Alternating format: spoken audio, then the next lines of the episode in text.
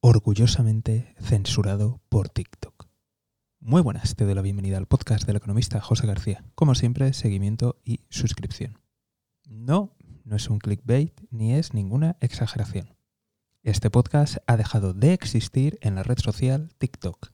Ha sido censurado por la propia plataforma. En cambio, las cuentas que me han insultado, que han lanzado ataques racistas y que incluso me han amenazado de muerte, esas cuentas siguen a día de hoy dadas de alta y operando con total impunidad. Cuentas de extrema derecha continúan propagando la desinformación, al igual que las cuentas de trolls y bots rusos. Así están las cosas y esta es la vara de medir.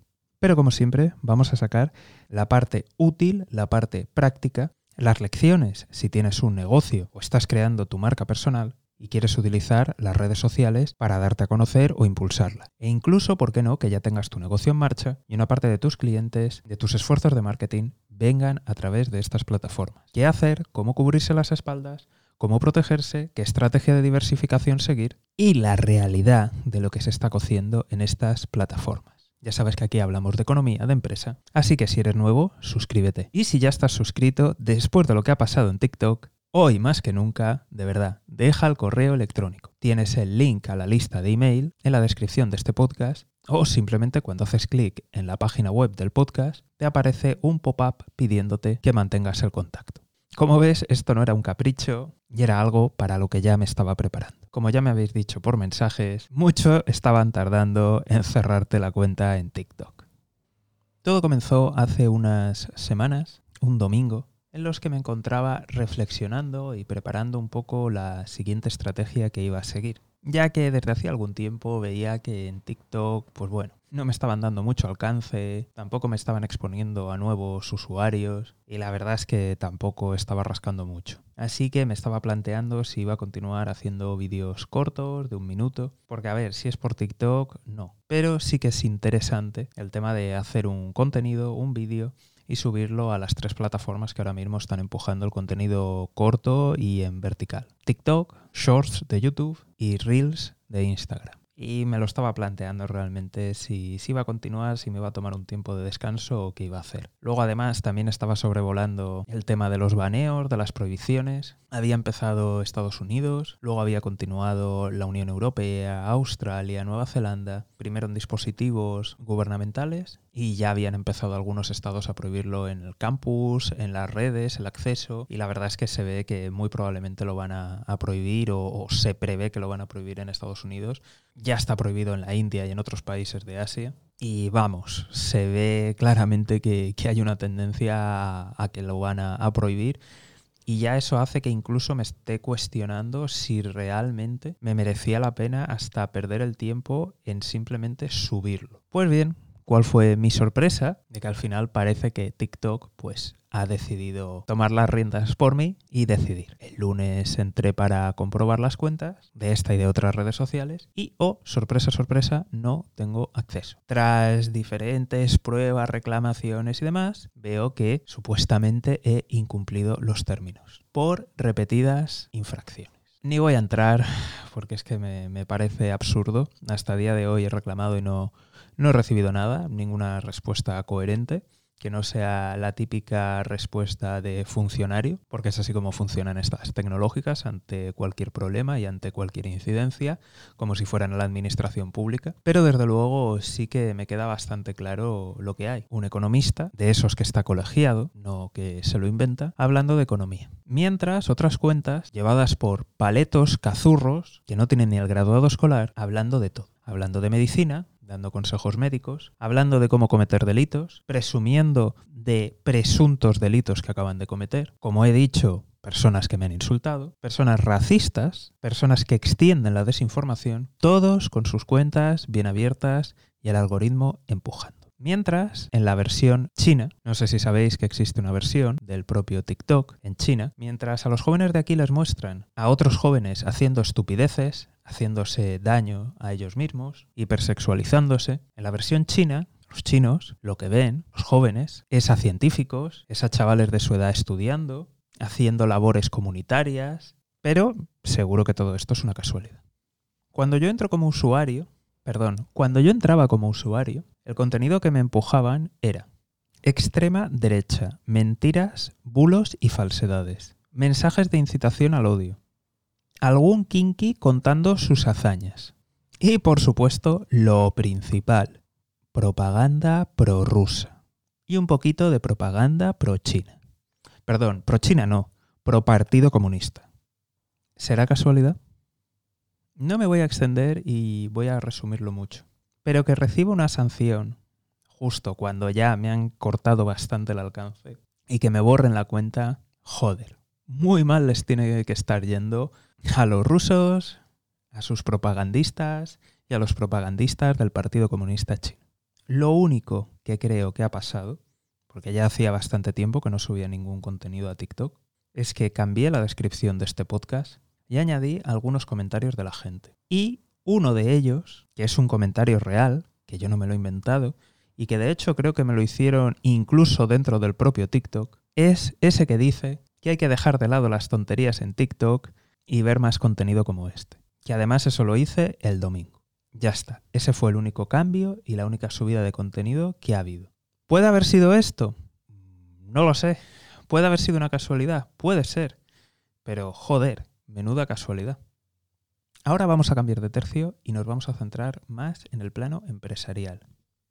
Si tú estás creciendo tu comunidad en redes sociales, si tú estás creando tu marca personal en redes sociales, si estás sacando algún beneficio económico en general de estas plataformas, e incluso si tienes un negocio consolidado y una buena parte de tus esfuerzos, bien sean creando contenido orgánico y o impulsándolo con publicidad, que sepas y que tengas bien claro que lo que has sacado, has sacado. Es decir, las redes sociales en cualquier y absolutamente momento te pueden cortar, te pueden banear, te pueden impedir el acceso, el uso y son increíblemente aún peores que la administración pública.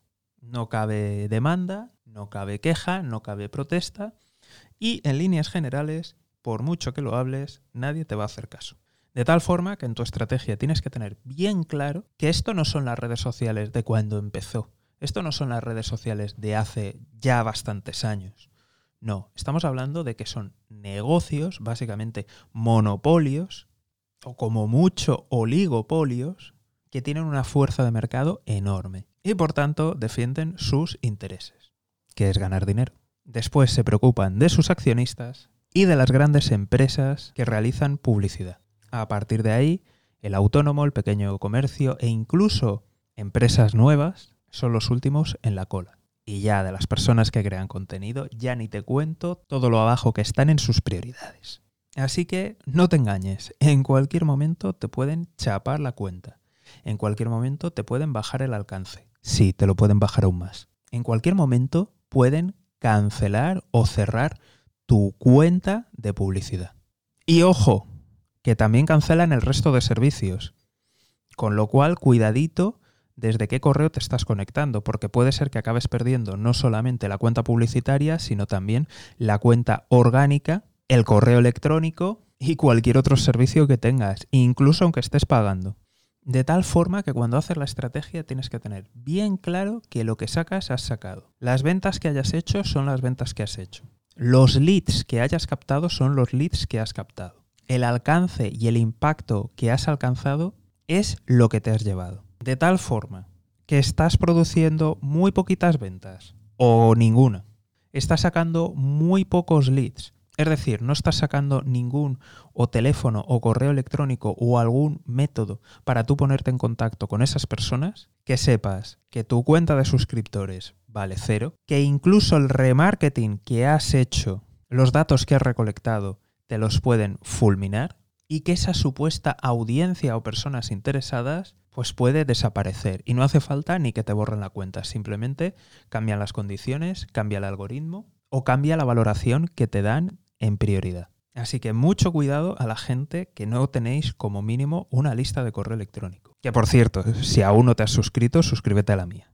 Una vez que tenemos esto claro, como mínimo, como básico, como muy básico, lo primero que tenemos que intentar es capturar algún dato con el que podamos ponernos en contacto con nuestros clientes, nuestra audiencia nuestros potenciales clientes o en general gente interesada en lo que estamos haciendo. Bien sea una lista de correo, un mensaje por móvil, colocar un correo electrónico para que nos contacten. En fin, tenemos que hacer algo de esto. Tenemos que conseguir no depender de estas plataformas, porque como ya he dicho, en cualquier momento nos pueden cortar todo. Aquí hay dos visiones y yo te las explico. Una es de un marketing, en mi opinión, más atrasado, pero que aún puede funcionar y servir, que es la de dar el típico eh, lead magnet o ese premio, esa compensación, porque la gente nos dé sus datos. Esto, en mi opinión, es un poco atrasado, como ya he dicho. No significa que no pueda funcionar, depende del caso, pero en muchos yo creo que ya se ha quedado un poco obsoleto. ¿A qué me refiero? Si estás dando lo típico de alguna plantilla, algún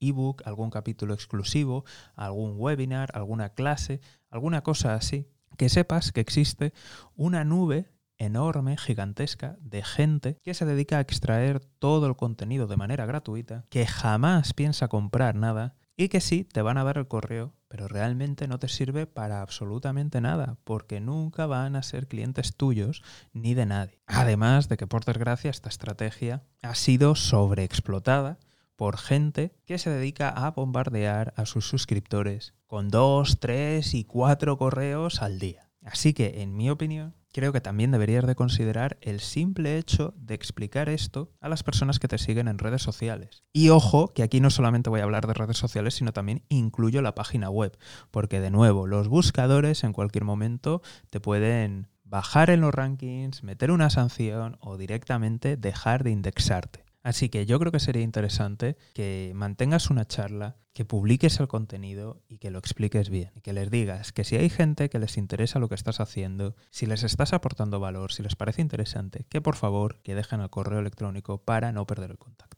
Quien dice correo electrónico, dice teléfono o los dos. Importante, un canal sobre el que tengas control. Que no sea Telegram, que no sea otra cuenta en otras redes sociales, que no sea otra cuenta en la misma red social, sino algo que esté bajo tu control, que te permita la comunicación directa. Por último, y para terminar, me gustaría hablar del podcasting. Bien es cierto que el podcast está descentralizado, al menos hasta el día de hoy, motivo por el cual si quieren cancelarte tendrían que ir a tu servidor, Así que cuidadito con los servidores gratuitos, que si lo tienes de pago va a ser mucho más complicado. Y si no, tendrían que ir directamente plataforma por plataforma. Y por suerte existe una, entre comillas, rica diversidad. El problema es que a día de hoy existen dos gigantes principalmente, Apple Podcast y Spotify. Y por si fuera poco, YouTube está a punto de hincar el diente. De tal forma que me temo que dentro de no mucho nos vamos a encontrar aquí con el mismo problema que aunque tú lo tengas en el servidor, aunque tú tengas la web arriba en marcha, si te quitan los suscriptores de alguna de estas plataformas, o incluso en algún futuro puede que sea una la que domine, pues estamos exactamente en la misma situación. Así que si tienes un podcast, te invito a que tomes medidas y precaución. Y si eres un seguidor, un suscriptor, y este programa te parece interesante, te invito a unirte a la lista de email. La encontrarás en la descripción del capítulo. Y hasta aquí el capítulo de hoy. Y recordar una cosa, ni el racismo, ni los insultos, ni las amenazas, y menos la censura me va a parar. Así que nos vemos muy pronto con más capítulos y con el mismo rigor de siempre. Nos vemos aquí en el podcast del economista José García. Un saludo y toda la suerte del mundo.